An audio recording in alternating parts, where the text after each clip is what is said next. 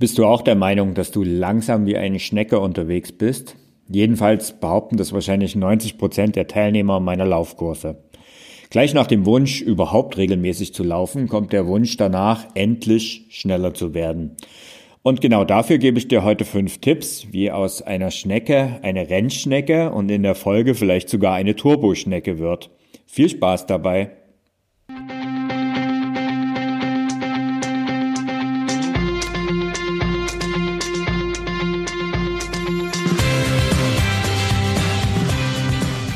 Mehr Sport, der Podcast für Couch Potatoes und Gelegenheitssportler, die mehr Bewegung und Sport in ihr Leben bringen wollen.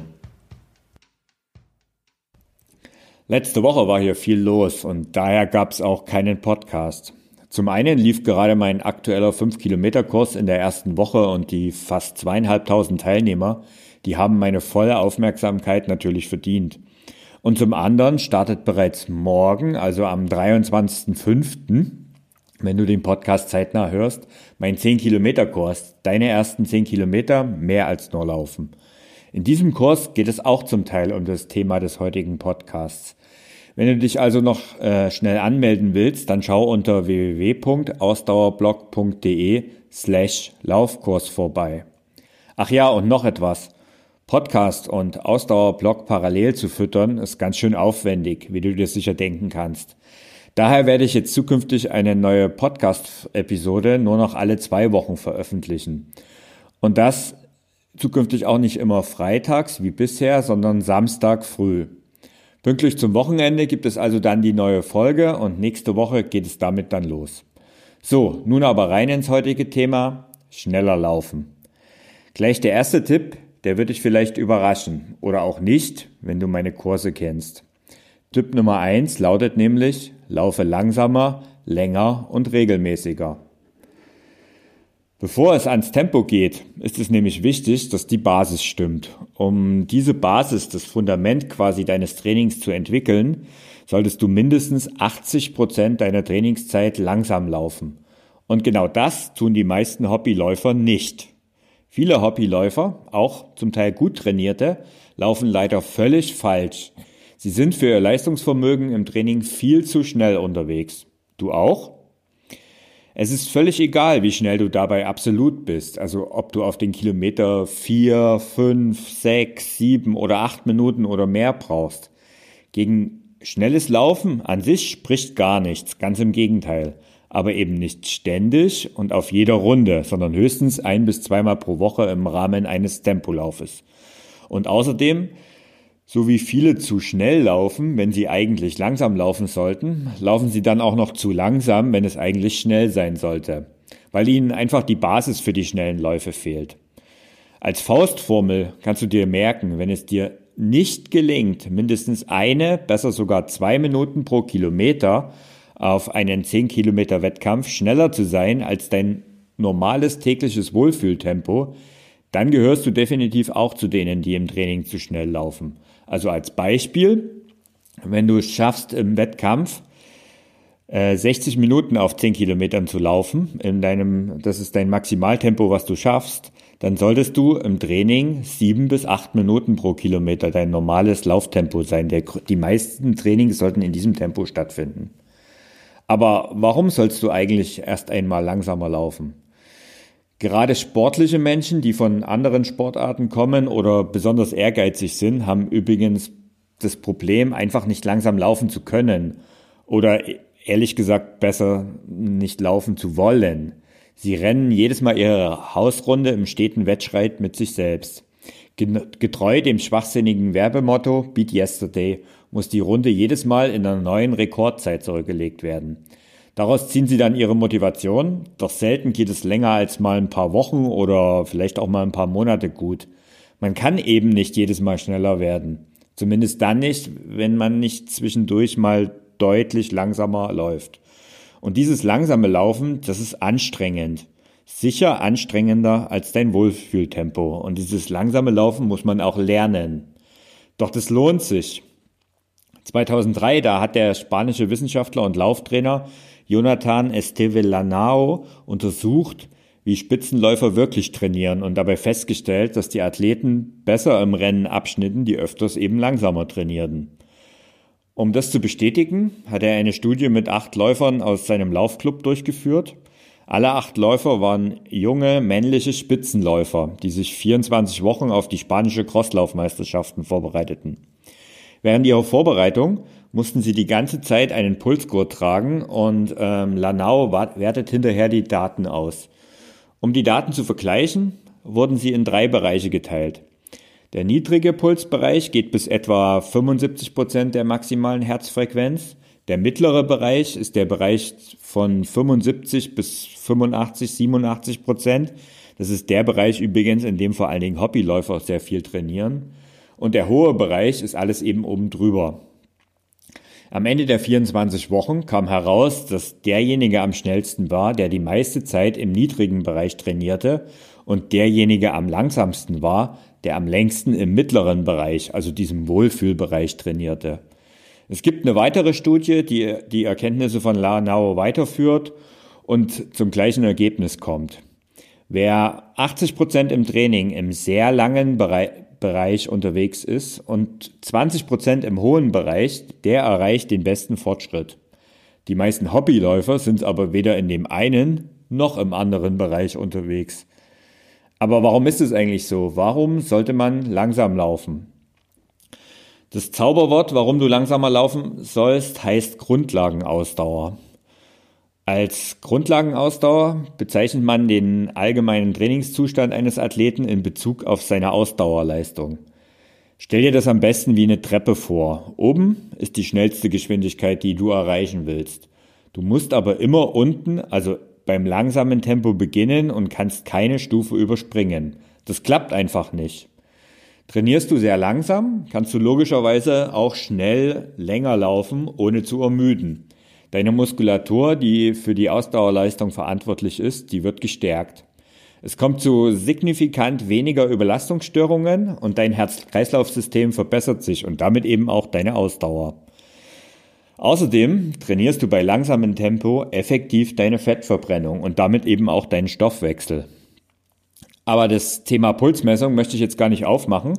dazu gehe ich im nächsten Podcast, darauf gehe ich im nächsten Podcast genauer ein. Ich habe auch anfangs, also ich selbst habe am Anfang auch völlig falsch trainiert und das Prinzip der Grundlagenausdauer habe ich eigentlich erst so richtig im Triathlon-Training kapiert. Davor war ich nämlich auch ständig in diesem komischen mittleren Bereich unterwegs. Also so im Niemandsland zwischen schnell und langsam. Den Bereich, der letztlich weniger bis gar nichts auf Dauer bringt. Zumindest dann nicht, wenn du eben besser und schneller werden möchtest. Und wer will das eigentlich nicht, oder? Ich habe ja schon erwähnt, dass äh, du aber eben nicht nur langsamer und länger laufen solltest, sondern eben auch regelmäßiger laufen solltest. Also das heißt, wenn du nur einmal pro Woche deine Laufschuhe schnürst, wirst du sicher nicht schneller werden auf Dauer. Ich empfehle dir auf jeden Fall dreimal pro Woche laufen zu gehen, um eine deutliche Verbesserung möglich zu machen. Einmal läufst du dabei lang und ganz langsam. Einmal absolvierst du einen mittleren, lockeren Lauf und einmal kümmerst du dich um dein Tempo. Was du dabei machen kannst, das erzähle ich dir in den nächsten Tipps. Denn der Tipp Nummer zwei, das ist das erste, der erste Tipp, der wirklich was mit schnell Laufen zu tun hat, das sind kurze, einfache Sprints.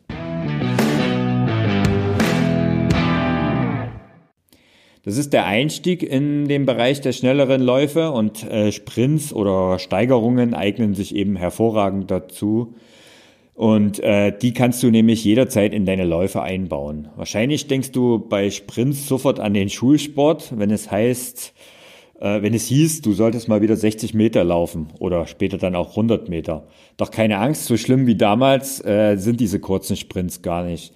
Die kurzen Sprints, die überfordern nämlich dein Herz-Kreislauf-System nicht und die bereiten dich auf höhere Geschwindigkeiten vor. Also du wirst einfach mal kurz aus deiner Komfortzone gelockt und du sprichst einfach diese Trottgeschwindigkeit, die du dir vielleicht angewöhnt hast. Aber wie führst du diese Sprints eigentlich genau durch? Bevor du deinen ersten Sprint machst, solltest du dich mindestens 10 bis 15 Minuten locker eingelaufen haben. Deine Muskeln, Sehnen und Gelenke müssen erst richtig warm sein, sonst drohen Verletzungen. Für die ersten Sprints suchst du dir am besten ein natürliches Ziel auf deiner Stre Strecke. Das ist eine, kann eine Parkbank sein, das kann ein ba Baum sein, das kann ein Schild sein, irgendwas, was so ein virtuelles oder so ein imaginäres Ziel simuliert. Für den Anfang genügen ganz kurze Abschnitte von 20 bis 30 Metern. Wenn du dir selbst den Startschutz gibst, läufst du so schnell du kannst los und gibst einfach so 10 bis 15 Sekunden Vollgas. Also das ist jetzt auch egal, ob das jetzt 5 Meter oder 10 Meter mehr sind. Solltest du auf keinen Fall auch in deine Uhr irgendwie als Intervall einprogrammieren. Das macht gar keinen Sinn. Sondern such dir einfach ein Ziel und renn 10 bis 15 Sekunden richtig Vollgas. Und es kann richtig anstrengend sein. Und wenn es richtig anstrengend war, dann war es gut. Nach dem ersten Sprint gehst du ein paar Schritte, trabst dann wieder langsam an und wiederholst das Ganze. Einsteiger begnügen sich dabei etwa mit fünf Wiederholungen. Erfahrene Läufer können das auch gerne mal zehn oder mehrmals machen. Die Länge der Sprints kann übrigens natürlich variieren. Also während zum Anfang die genannten 20 bis 30 Meter völlig ausreichend sind, laufen Profis auch gerne mal 10 mal 100 Meter. Das ist dann aber richtig brutal. Ähm, eine abgewandelte Form und eine Alternative zu Sprints sind Steigerungsläufe. Auch dort beginnst du langsam, äh, dort beginnst du langsam und steigerst dich dann so über 10, 15 Sekunden dein Tempo immer mehr, immer mehr, immer mehr, bis du am Ende deine maximal mögliche Geschwindigkeit erreichst. Das ist ungefähr so, wie, wie du es bei einem Schlusssport in einem Wettkampf tun würdest. Selbstverständlich darfst du bei dieser Wettkampfsimulation am Ende auch, wenn du ins Ziel läufst, die Arme hochreißen. Also das ist, ähm, es soll halt spielerisch sein und es soll auch Spaß machen. So Steigerungsläufe sind eigentlich so Dinge, die, die machen echt immer recht viel Spaß. Und dann gibt's aber noch eine ganz besonders fiese, aber auch leider sehr effektive Methode von Sprints und das sind die Sprints am Berg. Also wenn du einen kurzen, möglichst steilen Anstieg in deiner Nähe hast, ist es perfekt. Die kurzen Nadelstiche, die, die treiben deinen Puls richtig in die Höhe und die bringen dich auch kurzzeitig schnell an die Grenze. Aber auf der anderen Seite ist es eben sehr, sehr effektiv.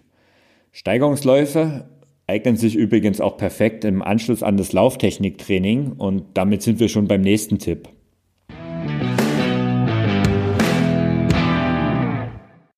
Tipp Nummer drei: Mache regelmäßig Lauftechniktraining. Lauftechniktraining oder auch Lauf-ABC genannt, das ist sowas wie die kleine Schule des Laufens. Eine gute Lauftechnik ist ein wichtiger Faktor, der deine Geschwindigkeit stark beeinflusst. Ein richtig oder falsch im klassischen Sinne gibt es dabei in Sachen Lauftechnik in meinen Augen nicht.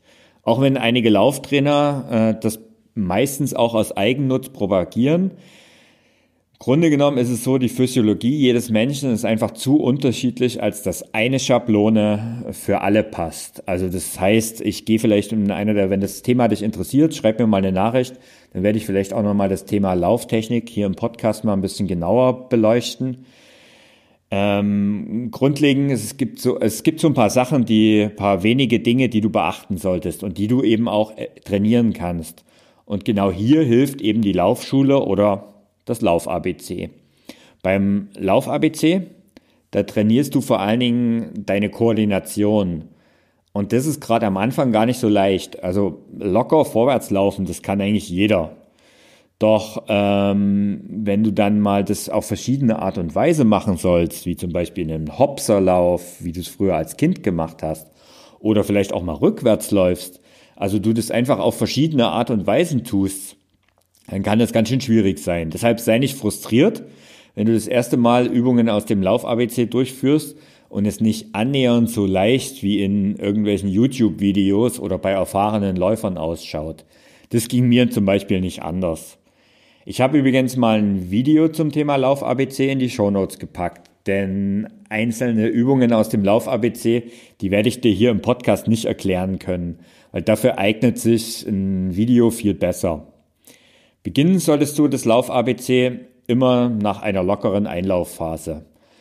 Auch empfehle ich, dass du jedes Mal maximal fünf Übungen machst. Also, dass du irgendwie aus diesem großen Sammelsurion an Lauftechnikübungen, die du ähm, hast, und wie gesagt, dafür verlinke ich dir da einiges ähm, in den Show Notes, Ähm, und aus diesen suchst du dir am besten maximal fünf Übungen raus, damit du dich eben konzentrieren kannst. Und diese Übungen, diese fünf Übungen machst du am besten zwei bis drei Runden lang. Und so behältst du eigentlich auch die ganze Zeit die Konzentration aufrecht. Und es ist wichtig, dass du beim Lauftechniktraining immer hoch konzentriert bleibst. Den Abschluss von deinem Lauf-ABC können dann wiederum ein paar Steigerungsläufe sein. Das kann ich dir nur wärmstens empfehlen. Also die Steigerungsläufe, wie wir im Tipp 2 besprochen haben, die, die eignen sich super im Anschluss an eben an so einen Lauf-ABC. Trab dich dafür, äh, trab dafür locker an und dann steigere eben dein Tempo bis zum Vollsprint. Du wirst merken, dass nach den Technikübungen dir das Ganze deutlich leichter fällt. Übrigens ist ein Lauf-ABC auch ein prima als Abschluss des Aufwärmens vor einem kurzen 5 oder 10 Kilometer Wettkampf geeignet. Ja, und damit kommen wir zu Tipp Nummer 4.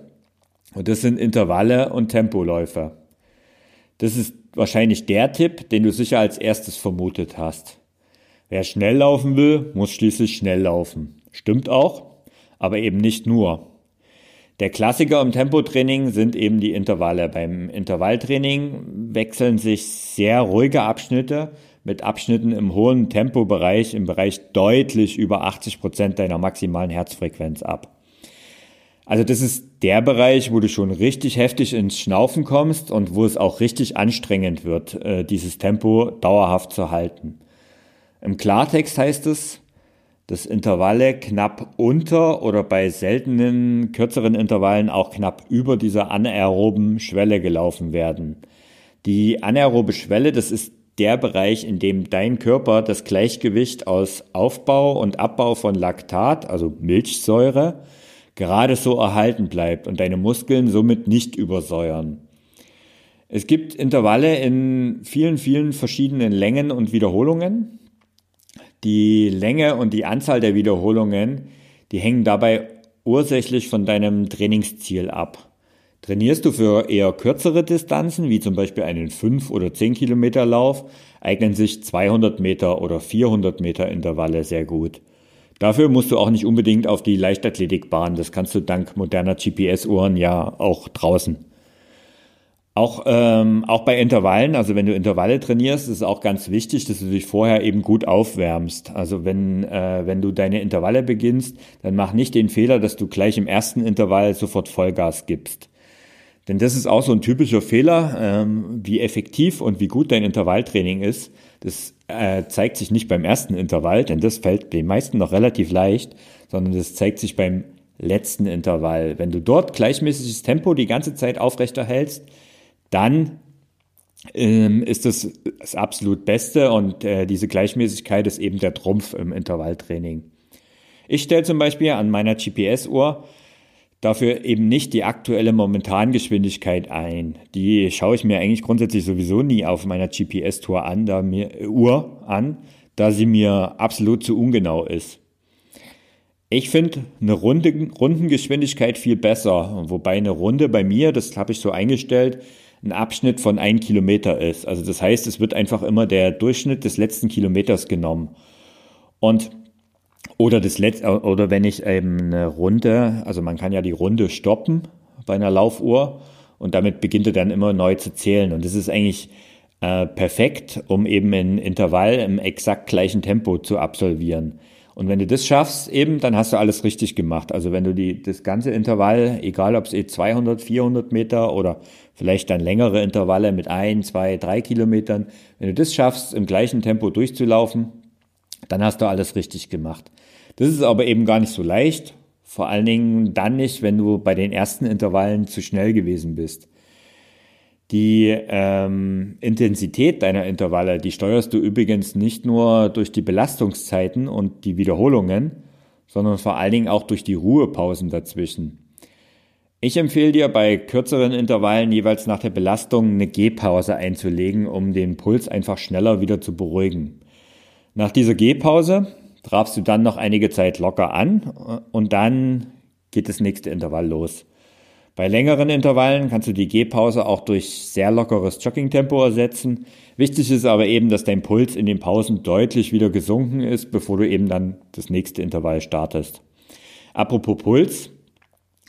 Ähm, wenn du mit Pulsuhr läufst und dir im Nachgang vielleicht mal auf irgendwelchen Auswertungen, wie zum Beispiel Strava oder eben Garmin oder wo auch immer du es äh, anschaust, wenn du dir da mal deine Pulskurve anschaust, da wirst du feststellen, dass dein Puls mit jedem Intervall trotz gleichbleibendem Tempo leicht höher als beim vorhergehenden Intervall ist. Das ist völlig normal und das zeigt eben die Wirkung dieses Trainings. Nach deinem Intervallen, wenn du also dein Intervalltraining beendet hast, solltest du dich mindestens 10 Minuten wieder auslaufen und dann hast du es geschafft. Eine besondere Form der Tempoläufe sind übrigens, also diese äh, sind Tempodauerläufe. Und die machen vor allen Dingen bei längeren Wettkämpfen Sinn. Doch hierfür brauchst du eine sehr gut ausgeprägte Grundlagenausdauer und da sind wir wieder bei Tipp Nummer eins. Deshalb empfehle ich ähm, Einsteigern keine Tempodauerläufe.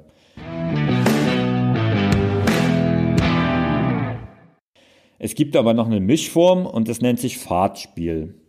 Fahrtspiel wird auch öfters Fahrtleck genannt. Das äh, ist schwedisch und bedeutet Spiel mit der Geschwindigkeit. Das kommt eben daher, ähm, dass diese Form des Trainings in den 30er Jahren des letzten Jahrtausends in Skandinavien entwickelt wurde und einige Läufer in die Weltspitze damit katapultiert sind. Spiel mit der Geschwindigkeit ist übrigens eine perfekte Erklärung dessen, was das Training ausmacht. Du trainierst die verschiedenen Trainingsbereiche in festgelegter oder noch besser in beliebiger Reihenfolge.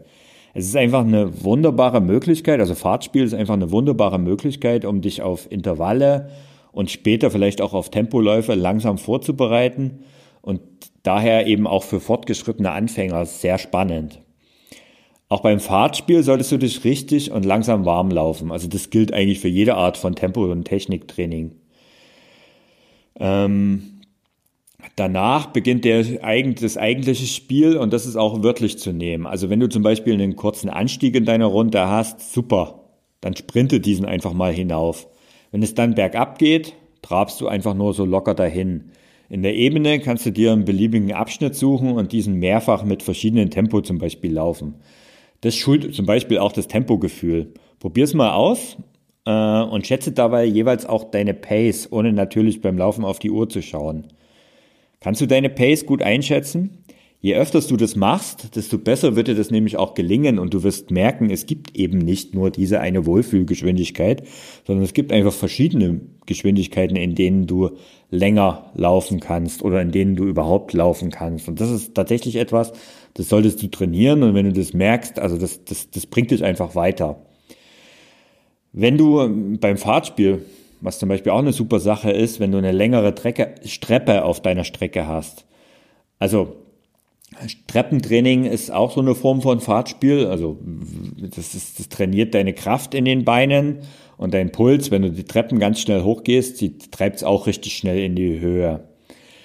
Ähm, wichtig ist aber beim Fahrtspiel eben die Abwechslung und das Spiel mit dem Gelände und der Geschwindigkeit. Also sei kreativ und lass dich treiben, aber übertreibe nicht. Es muss immer auch in einem Fahrtspiel sehr ruhige Abschnitte geben, sonst macht das Ganze keinen Sinn. Tja, und schließlich noch Tipp Nummer 5, der auf dem ersten Blick eigentlich gar nichts mit Laufen zu tun hat. Der lautet Mach Kraft und Stabi-Training. Manchmal liegt das eigentlich Naheliegende doch so fern. Zumindest geht es vielen Läufern so und ähm, ja, ich gehöre da dazu. Mit einer besseren und stärkeren Muskulatur verhinderst du aber nicht nur Verletzungen, sondern du verbesserst eben auch deine Haltung und damit auch deine Lauftechnik. Tja, und mit dieser besseren Lauftechnik fällt es dir dann bei weniger Energieaufwand auch leichter, schneller zu laufen. Genial einfach oder einfach genial, oder? Zum Thema solltest du mal ein paar Episoden hier im Podcast zurückgehen. Dort gibt es eine Episode mit dem Titel Stabi-Training für Läufer unverzichtbar. Dort gehe ich da einfach mal genauer noch drauf ein. Und ich werde hier in den Show Notes noch den ein oder anderen interessanten Gastartikel im Ausdauerblog verlinken. Okay, damit hast du die fünf Tipps, die ich dir gerne nochmal wiederhole. Tipp Nummer eins war, wer schneller laufen will, muss erstmal langsam laufen können. Tipp Nummer zwei, kurze Sprints bereiten dich perfekt auf größere Geschwindigkeiten vor.